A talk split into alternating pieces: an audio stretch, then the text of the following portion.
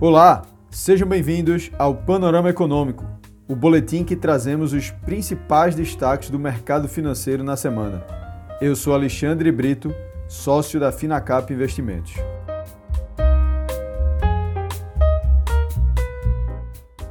O Ibovespa apresentou uma semana de acentuada volatilidade às vésperas da corrida eleitoral. Com a indefinição do cenário, investidores reduziram os riscos dos portfólios, o que alimentou a queda das ações, principalmente das companhias estatais. Vale reforçar aos nossos ouvintes que gravamos este podcast na última sexta-feira, que antecede as eleições de 2022. O ambiente de incerteza antes do segundo turno da eleição presidencial acentuou o sentimento de cautela no mercado financeiro o que manteve os ativos brasileiros sob forte pressão. As pesquisas de intenção de voto mostram a manutenção da dianteira do ex-presidente Luiz Inácio Lula da Silva sobre o presidente Jair Bolsonaro. No entanto, os resultados apresentam uma margem estreita e configuram um empate técnico pela margem de erro. O viés negativo para os ativos brasileiros levou o dólar a se aproximar na faixa de R$ 5,40, em um movimento que destoa do comportamento externo em que a moeda americana tem perdido fôlego nos últimos dias. O Comitê de Política Monetária Copom do Banco Central reforçou em sua última reunião o seu plano de manter os juros em patamares elevados, aspas, por período suficientemente prolongado, deixando a taxa básica Selic nos atuais 13,75% ao ano. Desta vez a decisão foi unânime, contando com o apoio de dois membros que haviam votado por aumentar mais os juros na última reunião de setembro. O colegiado reiterou que se manterá vigilante e continuará avaliando se a estratégia será suficiente para levar a inflação à meta. Em comunicado muito semelhante ao da reunião anterior, o BC repetiu que, abre aspas, não hesitará em retomar o ciclo de ajuste caso o processo de desinflação não transcorra como esperado. O comitê reforça que irá perseverar até que se consolide não apenas o processo de desinflação, como também a ancoragem das expectativas em torno de suas metas. A decisão já era consenso no mercado e por isso pouco movimentou os contratos de juros futuros. As bolsas asiáticas apresentaram quedas expressivas na semana, pressionadas pelo resultado do Congresso do Partido Comunista da China. No fim de semana, o presidente chinês Xi Jinping concedeu a si mesmo um inédito terceiro mandato de cinco anos e instalou importantes aliados em postos chaves. Xi deseja um papel maior do Partido Comunista no desenvolvimento de negócios e tecnologia na China, alimentando temores de que o controle centralizado atrapalhe uma economia economia que já está em desaceleração. Também na esteira do Congresso, a moeda chinesa, o yuan, caiu aos menores níveis em cerca de 15 anos. Ainda no cenário internacional, o Banco Central Europeu decidiu elevar suas três principais taxas de juros em 0,75 ponto percentual. Com a decisão da autoridade monetária, a taxa de empréstimo fica em 2%,